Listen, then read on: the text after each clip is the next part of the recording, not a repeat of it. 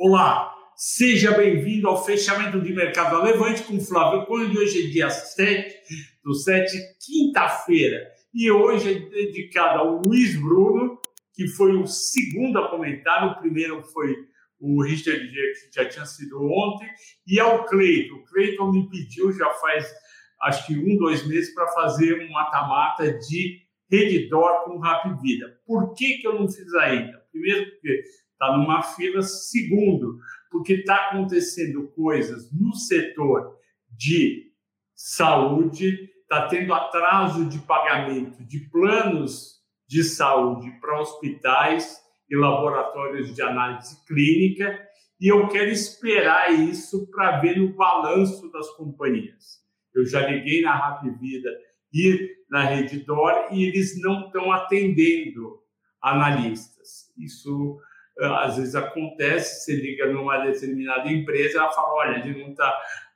tá fechando o semestre, tá, o trimestre, está terminando o trimestre, a gente só vai conversar depois dos resultados.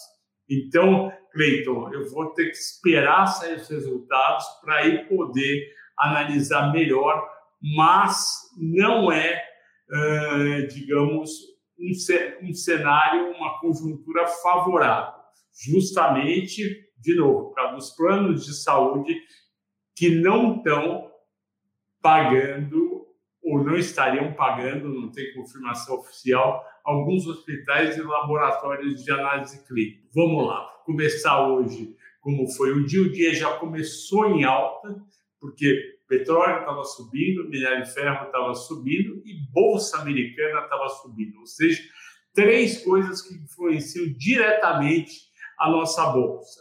Isso é fácil entender, como eu já venho falando várias vezes. No caso do petróleo, pega várias empresas, não mais só a Petrobras, mas pega a PetroRio, 3R e, e Enalta, isso daí vai dar seus 20% do índice. Minério de ferro vai pegar Vale, CSN, CSN Mineração, Minas eh, e Gerdau, isso, é, isso tem aí mais uns 20% do índice. A Bolsa Americana subindo mostra que os investidores estão dispostos a pagar mais pelas principais ações do mundo, são as americanas, e provavelmente vão pagar mais pelas ações brasileiras. E aí sobe, já começa em alta o Bovespa, e foi assim o dia inteiro. No final, o Bovespa terminou com 2% de alta, um volume ainda razoável, 27 bi. Eu vou falar que está bom quando chegar a 30 bi. 2,2 o Nasdaq, 1,1 o Dow Jones. Então, a gente seguiu direto o mercado americano. E por que, que o mercado tá americano está subindo? O mercado americano está acreditando desde ontem que se tiver realmente recessão, e tecnicamente recessão são dois trimestres de queda do PIB, e isso pode acontecer agora, porque caiu 1,6 no primeiro TRI, pode cair agora entre menos 1 e menos 2. Aí os investidores estão imaginando que o Fed não iria aumentar os juros tão fortemente. O que é tão fortemente? É de novo 0,75, ou talvez 1%. A discussão, na verdade, está entre meio e 0,75. Eu acho isso daí um raciocínio que não se sustenta e um raciocínio muito fraco, porque a gente não compra taxa de juros na bolsa, a gente compra resultado de empresa. E para o resultado das empresas estarem vindo bem, economia precisa estar crescendo. A gente já teve um primeiro trimestre de PIB caindo nos Estados Unidos, ou seja, comparando o PIB do primeiro TRI de 22 com o primeiro TRI de 21, se a gente tiver mais um, é sinal que o resultado das empresas não foi bom e a inflação ainda está alta. Então, olha a situação ruim. PIB é, caindo um pouco, resultado, vendas de empresa ou subindo um pouco, ou até não, não subindo, e ainda a inflação diminuindo mais. Então, tudo isso é negativo para o investidor. E o mercado está olhando, por outro lado, essa questão da taxa de juros não subir. Tanto eu discordo dessa visão. De toda forma, vamos em frente. O dólar aqui caiu 1,5, veio de 5,42 para 5,34. E por que, que o dólar subiu muito ontem e caiu hoje? Ontem, o dólar, vamos lembrar, o dólar vinha subindo desde a semana passada por conta da PEC dos auxílios, ou PEC kamikaze, na verdade, PEC dos auxílios, PEC kamikaze é um, é um nome pejorativo que parte da imprensa deu. A PEC dos auxílios vai fazer com que o governo federal gaste mais 41 bilhões e meio no ano. Isso daí é mais dívida pública, isso daí é mais risco Brasil. Então, risco maior um país, dólar sobe. Foi o que aconteceu na última semana e também na anterior. O dólar veio lá dos 5,10 até os 5,35. Ontem, com petróleo caindo, minério caindo, soja caindo, milho caindo, qual foi o raciocínio do pessoal que opera dólar? As exportações brasileiras vão trazer menos dólares para o Brasil, óbvio, porque o produto minério, petróleo, que também é exportado pelo Brasil, soja, milho, vai ter um preço menor. Com isso, vai entrar menos dólares no Brasil e, portanto, o real tende a se valorizar. E ontem foi para 5,42. Hoje, o dólar tinha caído de 110, 110 para 100, hoje de 100 para 104 qual foi o raciocínio hoje? Dólar subindo, minério subindo também 4%. O, o resultado da balança vai ser um pouco melhor, vai entrar mais dólar, então não faz sentido 5,42, mas sim 5,34. Isso daí pode ser um pouco chato para o investidor que acompanha todo dia, mas é como funciona o mercado. Cada mudançazinha ele precifica uma coisa diferente. A verdade em tudo isso é que, na minha opinião, o dólar vai continuar no nível alto, acima de 5,20, e as commodities podem voltar a cair. Porque se tiver recessão e tudo isso, ele, o, os dados antecedentes estão indicando isso daí. Aliás, eu aproveito para dizer que o mata-mata deste Sábado não será sobre ações, mas será sobre a economia mundial e vai ser um mata-mata sobre a tempestade perfeita. Vocês vão entender o que é tempestade perfeita, que é quando esse termo já é usado no mercado desde da década de 90, principalmente em 2000 e oito em diante é quando vários fatores negativos ao mesmo tempo atuam sobre a economia e isso reflete no preço dos ativos. Eu fiz um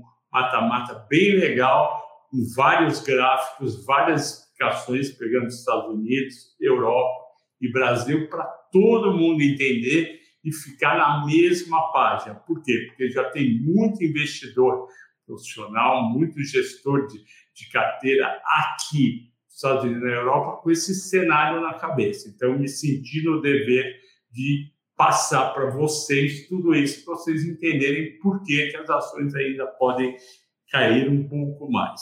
As ações mais negociadas vale 3,77 de 18, 2,90 de alta, um bom um bom, uma boa subidinha, Petro PN 28,48, 2,90 de alta, YouTube 22,90, 1,40 de alta.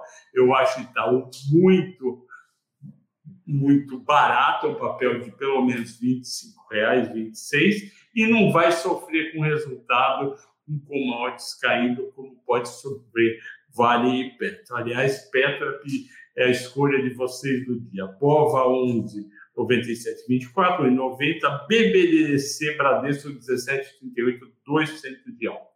Destaques das altas, Edux, CVC, cada uma subiu 10%, essas duas ações o pessoal tinha batido bastante nos últimos dias, e é isso que acontece quando volta a subir o mercado durante um, dois dias. Aquelas ações que caíram muito durante três, quatro, cinco, seis dias, caíram 15, 20, 30%, o pessoal vai lá e compra um pouco, por isso que sobe tanto. O MRV subiu 6,4%, está num nível bom, a R$ 9,00 e pouco.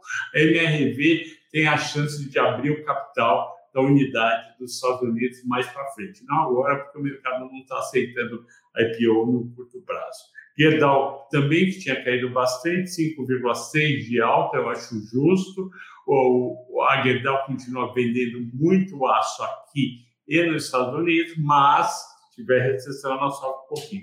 CSN subiu 200, seguindo o minério. Destaques de baixa. Primeiro, carnes, JBS e Marfrig, por quê? Porque o dólar mais baixo faz com que ele receite menos exportações em reais. Então, está caindo um pouco, Suzano um pouquinho, 0,70, Local 0,61, Dex 0,60, nem dá para contar que é realmente uma queda.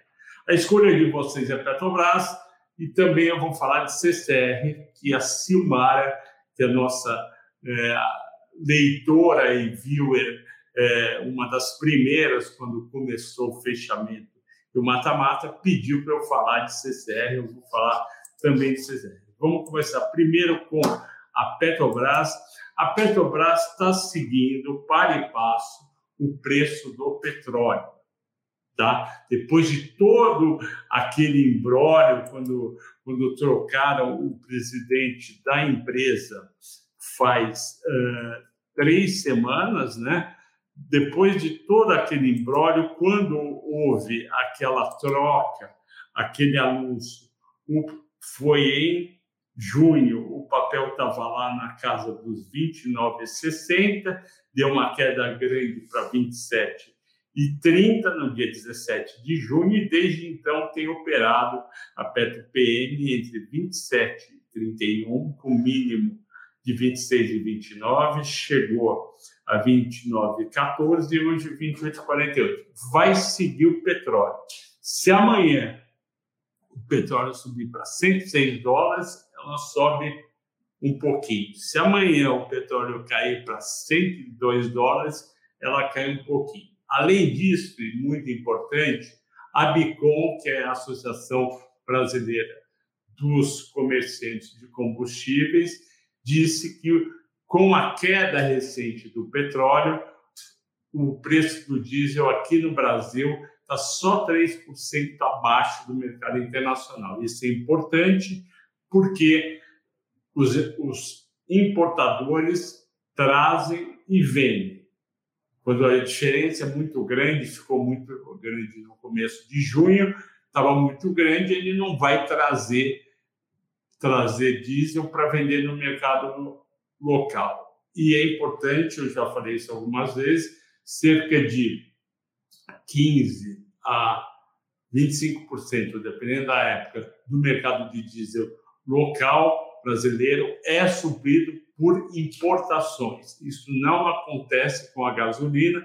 A gasolina suporta um período maior, um pouco longe da paridade. No caso do diesel, não, porque os, os traders, as traders que trazem esse diesel não vai trazer, porque não vai comprar uma coisa, digamos, a 7 ou a 6 para vender a 5,50. Então, isso é importante para a Petrobras. então, a Petrobras vai continuar a acompanhar isso. A Petrobras vai sair o resultado dela em agosto, também, bom, tem um tempo, né? tem quase um mês, isso vai fazer preço, mas até lá vai seguir o preço do petróleo. E o mais o, o cenário do petróleo é, não está claro ainda, ele está bem certo, o petróleo pode tanto voltar para os 120 da semana passada por conta de tensão entre a OTAN e a Rússia, ou por conta de algum problema em algum país da da, do Oriente Médio, hoje teve a questão de guerra civil na Líbia, como ele pode vir de novo para 100 dólares ou até abaixo se tiver sinais de recessão e se o mercado acreditar que a demanda vai cair, porque é óbvio, com recessão, a demanda por petróleo cai.